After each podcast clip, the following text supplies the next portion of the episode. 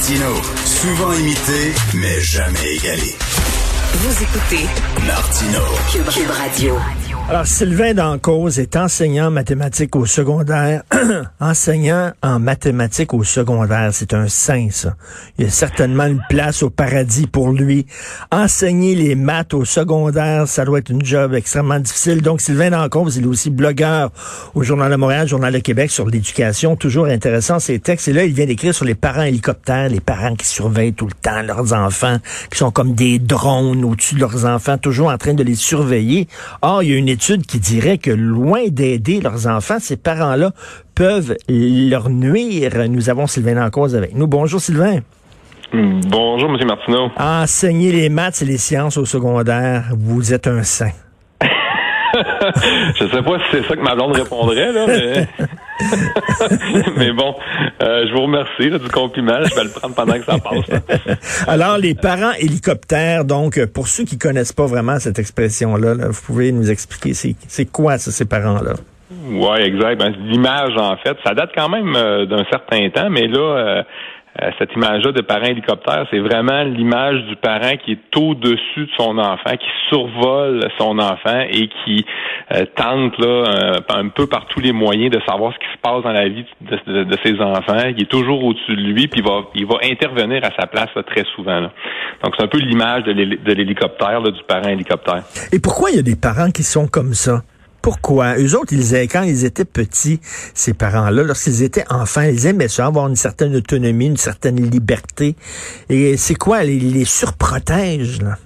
Ben, c'est une excellente question. Je vous dirais que je suis moi-même parent de deux enfants et d'une adolescente. Euh, puis des fois, je me questionne moi-même comme parent par rapport à ça. Des fois, je me dis bon, est-ce que j'exagère? Est-ce que je suis un peu trop présent? Je donne, faut donner de la corde. Je pense que ça part toujours d'une bonne intention. Là. Je pense que comme parent, on veut le meilleur pour nos enfants.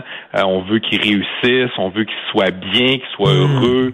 Euh, bon, c'est un peu comme euh, des fois je pense à l'école des fans là. On aimerait l'émission là que Charles Lafortune animait là. Tout le monde est gagnant on aimerait ça que tous les enfants soient gagnants puis que notre enfant fasse partie aussi des gagnants euh, mais... des fois ça devient un peu maladif là. des fois on, exagère sans s'en rendre compte bien souvent là, je suis pas certain que si vous posez la question aux parents puis moi comme parent je me questionne. Des fois on s'en rend pas toujours compte mais on franchit une certaine ligne, puis là, on prend des décisions qu'on ne devrait pas prendre pour nos enfants, ou on, s'immisce dans leur vie alors que ça serait à eux autres à, résoudre certains problèmes. Oui, on veut, on, veut les protéger aussi. Hein. moi, je suis, je l'avoue, je suis un peu papa poule.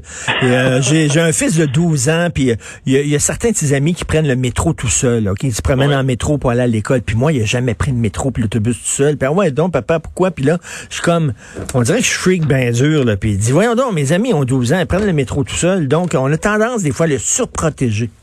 Exact, exactement. Puis pourtant, euh, moi, en tout cas, moi, compte tenu de mon âge, mes parents étaient pas du tout comme ça quand j'étais eh plus jeune. Il y a quand même un flip qui s'est fait. Euh, euh, au niveau social, je sais pas quel est le déclencheur, qu'est-ce qui s'est passé. Mais, la communauté, je crois, elle était plus serrée. Moi, je suis plus vieux que vous. Mhm.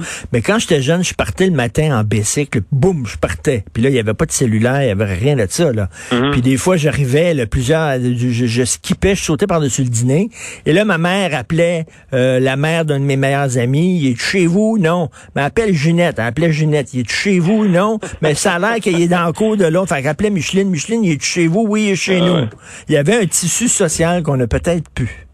Ben, je pense que vous avez tout à fait raison. Puis vous avez dit aussi un mot qui, moi, comme enseignant, euh, ça m'interpelle. Parce que le mot que vous avez utilisé, c'est le mot cellulaire.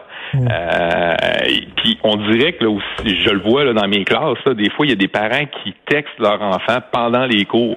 Puis souvent pour des banalités ou des choses qui sont pas du tout importantes ni pressantes. Mais là, le jeune se sent mal. Des fois, le jeune me regarde en voulant dire Excusez, monsieur, c'est ma mère qui me texte ou excusez, monsieur, c'est mon père qui me texte. Ça vibre dans ça vibre dans la poche, mais je veux dire je pense que le fait de pouvoir surveiller son enfant en temps réel, mm. d'avoir une réponse en temps réel avec les, les médias sociaux, les réseaux sociaux, avec euh, avec le cellulaire puis le texto, je pense que ça, ça, ça, aide pas. Le parent peut être toujours dans les dans les poches de son enfant, il peut le suivre en temps réel. C'est vrai, c'est comme une laisse, hein?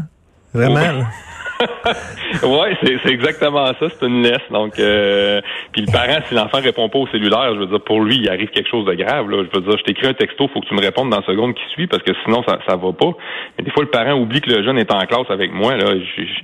et puis des fois, je disais aux jeunes pour rire, peux-tu répondre à ta mère que tu es en classe, puis ton prof est pas content présentement. Là? Euh, on, on, un peu à la blague, là, mais bon, euh, puis le jeune comprend. Mais des fois, c'est pas la faute du jeune, c'est la faute du parent. Là. Et Sylvain, il y a des gens, là, est-ce que, est-ce que ça arrive des parents qui vont vous voir en disant te donner une mauvaise note à mon fils? Je comprends euh, pas ça.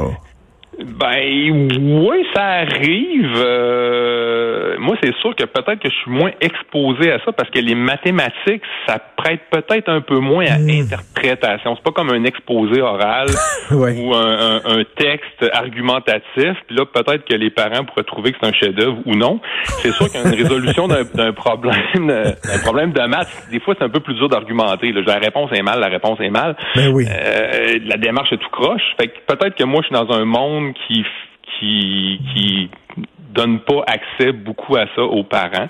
Mais je sais, j'ai des collègues là, qui se font euh, qui se font euh, euh, poser beaucoup de questions sur leur grille de correction, puis pourquoi c'est 5, pourquoi pas c'est 6, puis oui, ça, ça arrive, je vous dirais, quand même assez souvent. Puis on parlait de cellulaire, mais aussi les courriels. ça n'existait pas beaucoup là dans un temps pas si lointain le courriel, mais maintenant là, le parent ne se gêne pas pour réécrire allègrement des courriels à tous les enseignants de son, de son enfant. Et là, vous dites que les parents hélicoptèrent bon, on en rit, là, mais sauf que ça peut avoir des impacts extrêmement néfastes sur certains enfants, c'est-à-dire qui deviennent après ça des adultes, quoi, des adultes un peu dépressifs, des adultes qui n'ont pas confiance en eux? Ben, c'est un peu ce que la recherche, dans le fond, que, que, que j'ai partagé avec les lecteurs euh, dit. Euh, c'est que là, ben, une fois qu'on sait a des parents hélicoptères, ben, faut regarder dans le temps qu'est-ce qui se passe avec ces enfants-là, parce qu'on le sait pas l'année d'après. Là, je veux dire, ça, c'est des recherches qui se font sur du long terme, en fait.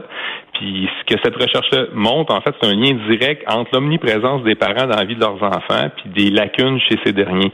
Puis quand on parle de lacunes, on va parler souvent d'une faible confiance en soi, euh, d'un manque d'autorégulation, euh, souvent de la difficulté avec certaines compétences sociales et euh, ça pourrait même aller jusqu'à un risque accru de dépression là, au niveau de l'âge adulte. Ah oui, donc il faut donner un slack aux enfants. Et là, vous avez parlé à notre recherchiste euh, Hugo Veilleux, puis vous avez dit, j'aimerais ça parler aussi des parents chasse-neige. C'est quoi ça, les parents chasse-neige? Jamais entendu parler de ça. Bon, là, on est comme une coche en haut du parent hélicoptère. Là. C'est, comme le, le, le, summum, là. C'est le, le, number one. Euh, dans la littérature anglaise, on parle aussi là de. Là, je traduis en français là, mais il y, y, en a qui parlent de parents tondeuses, de parents bulldozers ou de parents chasse-neige. En fait, ben, en fait, normalement, là, dans la vie, ce qu'on ce qu'on tente de faire comme parent ou qu'on devrait faire ou tenter de faire, c'est de préparer son enfant puis de l'équiper pour la route. Mais là, le parent qui est chasse-neige, lui, c'est le contraire. Il prépare la route pour son enfant. Donc, il va tout déblayer devant, hmm. euh, où il va passer le bulldozer, il va passer la tondeuse, puis il va tracer le chemin pour son enfant. Là, on arrive avec des comportements de parents qui, des fois, sont pas très éthiques, sont pas très... Euh, c'est pas un comportement toujours moral ou légal. Puis on va voir des parents, exemple, qui vont aller faire le travail à la place de leur enfant. Fait là, parce qu'ils peuvent pas concevoir que leur enfant ait une mauvaise note. Ben là, ouais. On, ben ça, je, on, le voit à l'école, des, des travaux qu'on se dit, mon Dieu, c'est sûr que c'est pas cet élève-là qui a fait ce travail-là, c'est ses parents parce qu'ils voulaient qu'il y ait une meilleure note pour. OK, et ça, ça me rappelle la fameuse phrase de la Bible. Il ne faut pas euh, donner un poisson euh, aux gens, il faut leur montrer comment pêcher. Fait que le, rôle de parent, c'est pas de donner un poisson à ton enfant, c'est de montrer comment pêcher pour que lui puisse l'attraper tout seul, le poisson. Ben, tout à fait. Je pense que notre rôle, ben, comme parent puis comme éducateur aussi, moi comme enseignant, c'est mon rôle aussi. Là. Des fois, je compare ça à être parent, être enseignant. Euh, c'est d'équiper les jeunes, leur donner les meilleurs outils possibles, de les aider, de leur donner de l'amour, euh, du temps, bon, de les encadrer. Mais à un moment donné, il faut les laisser aller, il faut leur faire confiance. Il faut dire, ben là, je l'ai équipé.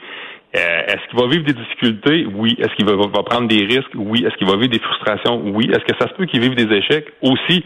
Mais je vais essayer de l'équiper pour qu'il passe à travers tout ça. Mais là, le parent bulldozer ou le parent chasse-neige, lui, il veut pas que son enfant vive ces choses-là. Donc, il va tout déblayer pour son enfant. Puis là, ben, mmh. évidemment, on, peut comprendre qu'à l'âge adulte, ça fait des enfants qui sont assez euh, démunis, là, parce que c'est toujours papa et maman qui ont tout fait pour eux, là. Ben oui. Aïe, aïe, que ça doit pas être évident. Ben, je suis peut-être un parent comme ça. Je le sais pas. Faudra que je demande à mon fils comment il me trouve. Ben déjà, se poser la question, je trouve que c'est excellent. là. moi, moi, en tout cas, je me la pose souvent comme parent la question, puis des fois, je me dis, non, là, je pense que t'exagères. Non, mais tu sais, euh, je sais pas, il y, a- il y a tout le temps des histoires de pédophiles puis tout ça. Puis là, on a l'impression qu'il y en a un derrière chaque buisson, là, tu sais. Puis euh, alors Ouais. que c'est peut-être pas plus grave qu'avant ce problème-là. Puis on le sait que souvent les attaques c'est dans la famille même puis tout ça. Mais je sais pas, on est comme plus inquiet. Oui, ben aussi c'est sûr que peut-être que les, les les nouvelles sont plus facilement accessibles qu'avant, Oui. là, autant sur le web qu'à la télé, la radio. Donc on a accès à beaucoup de nouvelles, puis on c'est souvent des fois des spins qu'on- qui ont qui restent en tête, puis que bon, qui vont stimuler notre imaginaire, puis on va s'inquiéter pour nos enfants en se disant mon Dieu, je peux pas laisser attendre l'autobus tout seul. Tout d'un coup, que quelqu'un le ramasse. Là. tu parlais de moi, là. OK, alors merci beaucoup, Sylvain. Tout le temps un plaisir de, de vous parler, Sylvain, dans la cause. Merci. Merci beaucoup, bonne journée. Salut.